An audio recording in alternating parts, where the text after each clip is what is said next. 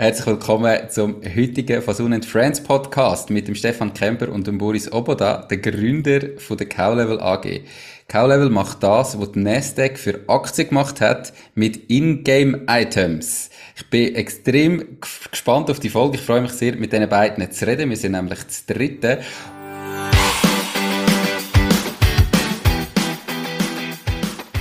Herzlich willkommen zum Fasun Gründer Podcast bei Macht dein Ding.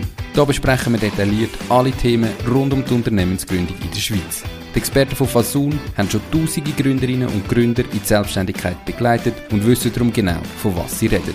Viel Spaß bei dieser Podcast-Folge. Diese Podcast-Folge wird gesponsert von der Baluas. Bei der Baluas findest du alles rund ums Firma gründen. Sei das, wie man einen Businessplan erstellt, wie man die Mehrwertsteuer verrechnet, welche Rechtsform zu deinem Unternehmen passt. All diese Infos und viele weitere Kundenvorteile wie eine kostenlose Webseite findest du unter paloas.ch slash firma-gründen. Und übrigens, sie übernehmen auch einen Teil von deinen Gründungskosten. Alles auf paloas.ch slash firma-gründen. Und darum frage ich gerade den Stefan, ich habe schon gesagt, es ist eine Fasun and Friends Folge. Das heißt, ihr habt mit Fasun gegründet. Kannst du mal erzählen, wie die Gründung abgelaufen ist? Das war nämlich bei euch sehr spannend. Gewesen. Ja, bei uns war es spannend. Danke, dass wir bei, bei dir sein dürfen. Ähm, ja, wir sind gegründet worden Ende 2020, Anfang 2021, wo quasi Corona voll im Gange war und der Tipp kam von einem Freund, Mensch, guck dich doch mal Fasun an. Ähm, die machen das gut, die Jungs. Und das haben wir dann gemacht. Und wir müssen sagen, perfekt gemacht. Wir hatten einen schwierigen Case. Wir hatten eine Projektgesellschaft in Estland, die wir nach, äh, in die Schweiz umziehen wollten. Und die Aktionärstruktur musste gleich bleiben. Und das haben sie quasi durch eine Sachanlage mit der äh, estnischen Gesellschaft super gemacht. Das heißt, die estnischen Aktien wurden quasi hier hinterlegt und wir konnten die gleiche Aktionärstruktur behalten, wie wir in Estland schon hatten. Und genau, es war Corona. Wir haben viel über E-Mail, über Telefon, also alles, was digital, was es digital gibt, haben wir ausgenutzt, um das ähm, wirklich in einer Rekordzeit hinzubekommen, weil wir hatten schon circa 25 Aktionäre und das alles digital quasi per Unterschrift und so hinzubekommen, war gar nicht so einfach, aber dank DocuSign, dank Teams, dank E-Mail haben wir das super hingekriegt mit dem Raphael und dem Walter damals. Und ähm, was uns auch wirklich Spaß gemacht hat, ist das Netzwerk von Fasun. Also wir haben über den Martin von Alptel haben wir die Telefone, äh, Verträge gemacht. Wir konnten Versicherungen über Partner abschließen, was wirklich super war, auch von der Beratung her. Ähm, und der Notar, also ganz, äh, ganz großes Lob an den Daniel Bleuer. Das, das hat wirklich extrem viel Spaß gemacht, wenn man im Legal Case sagen kann, dass etwas Spaß macht. Okay, wenn man das sagen kann. Perfekt, ja. also Fasun wirklich am Partner, wenn es komplizierter ist und nicht nur so eine 0815-Gründung. Also ich bin mir sicher, mit einer 0815-Gründung wird es gut, aber selbst wenn es kompliziert wird, macht es Spaß mit den Jungs. Perfekt, sehr spannend. Boris, kommen wir zu dir, dass auch du zu Wort kommst, gell? Ich habe gesagt, ihr macht das für In-Game-Items, was die Nasdaq für Aktien macht. Wie sieht das Geschäftsmodell genau aus? Also wie verdient ihr Geld? Genau. In den virtuellen Welten, die sich so in den letzten 20 Jahren entwickelt haben, ist es natürlich so, dass die Menschen viele Sachen besitzen und auch irgendwo von zu viel haben oder zu wenig oder etwas nicht haben oder mal was Tolles gefunden haben, was sie nicht gebrauchen können. Und das verkaufen sie sich schon heute weltweit in der Größenordnung von circa 80 Milliarden US-Dollar. Aber wir befinden uns hier in einem komplett grauzonigen, rechtsfreien, unregulierten Raum.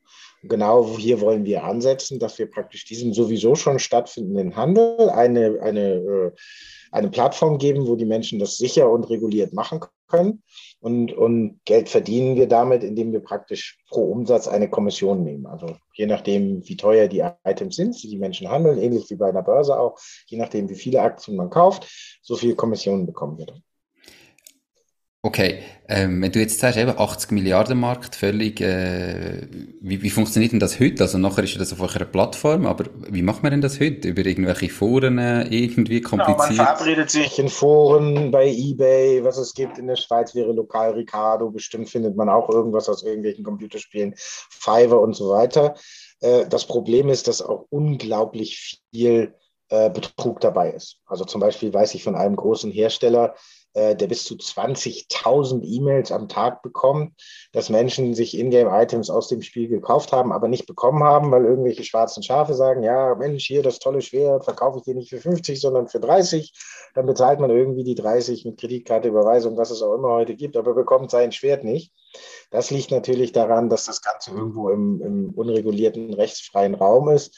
Das wollen wir ändern. Wenn man bei uns praktisch was kauft, dann wird das Geld nur übertragen, wenn man es auch bekommen hat, weil wir praktisch einen Security Layer, also einen Escrow-Account sozusagen zwischengeschoben haben. Sehr spannend. Jetzt hat äh, der Stefan vorher schon gesagt, eben, ihr, ihr habt ursprünglich in Estland gegründet und jetzt nachher Ende 2020, 2021 das Ganze in die Schweiz geholt. Ähm, Boris, wie erlebst du das Gründerland Schweiz? Großartig. Also muss ich wirklich sagen, ähm, wir sind hier so toll aufgenommen worden. Kleiner Bonus mag sein, dass der Stefan schon sehr, sehr lange hier ist. Aber nichtsdestotrotz sind wir nun mal zwei Deutsche in der Schweiz. Und die letzten, man kann ja fast sagen, fast zwei Jahre jetzt oder ein, dreiviertel Jahr waren wirklich eine ganz tolle Reise, ähm, wo wir warm empfangen worden sind und einfach fantastisch behandelt worden sind. Also wenn man die Schweiz weiterempfehlen könnte und sollte, dann würde ich das uneingeschränkt tun. Gibt es gleich irgendwelche Wünsche, die es offen lässt, die du vielleicht noch hättest, so als, als Land, an Politik, an was auch immer, wenn man es so noch ein bisschen ähm, unternehmerfreundlicher könnte gestalten? Oder sagst du, nein, ist eigentlich wirklich top? Puh, das ist eine gute Frage und normalerweise wünscht man sich immer ein bisschen mehr, aber ich sag mal, eigentlich kann man hier wirklich rundum zufrieden sein. Wenn man jetzt noch mal ganz extreme Wünsche haben darf, für uns sind wir zum Beispiel natürlich auch mit der Regulierung gehen wir da vorwärts und, und sprechen mit allen möglichen Parteien.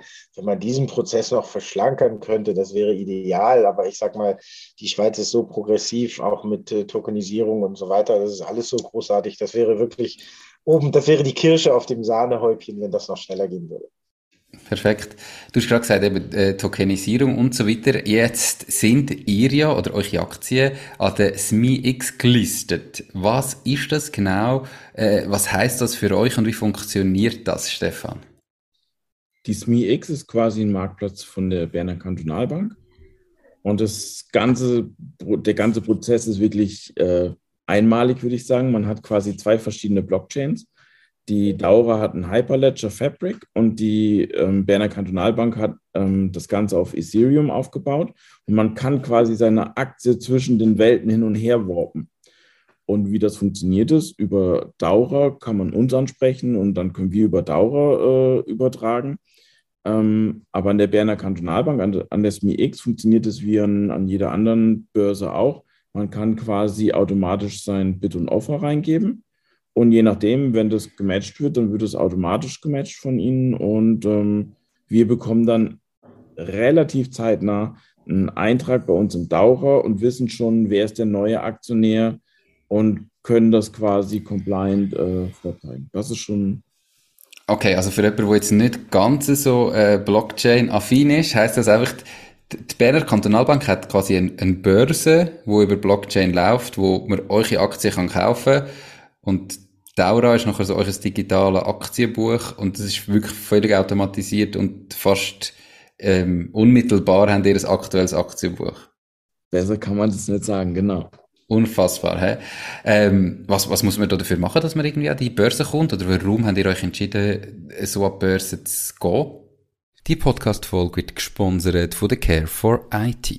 Möchtest du, dass deine IT mit höchster Sicherheit, Leistungsfähigkeit und Stabilität rund um die Tour zur Verfügung steht? Mit ihren 100% klimaneutralen IT-Services kümmert sich Care for IT um deine IT- und Cloud-Infrastruktur. Proaktiv und smart zum All-inklusiv Pauschaltarif. Lad jetzt das E-Book zum Thema Cybersecurity in KMU ab unter www.careforit.ch slash mach-dies-ding und find heraus, wie du dein KMU umfassend vor IT-Risiken kannst schützen.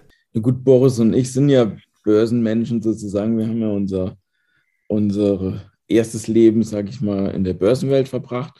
Für uns war schon immer spannend, auch, auch diesen Prozess mal mit zu begleiten. Und dann wurden wir gefragt, ob wir das als Pilotprojekt mitmachen würden. Und natürlich will jeder mal die, der Erste an der Börse sein ähm, oder Marktplatz. Börse darf man ja nicht sagen, es ist ja ein Marktplatz. Ähm, und von daher war das für uns wirklich toll, dass wir da als Erste mit dabei sein durften. Okay, cool. Boris, du hast vorher schon gesagt, 80 Milliarden Markt, völlig unreguliert. Ich gehe davon aus, da sind ihr nicht die Einzigen, die den wollen regulieren oder wo da irgendwie ähm, die Plattform von der Zukunft sein.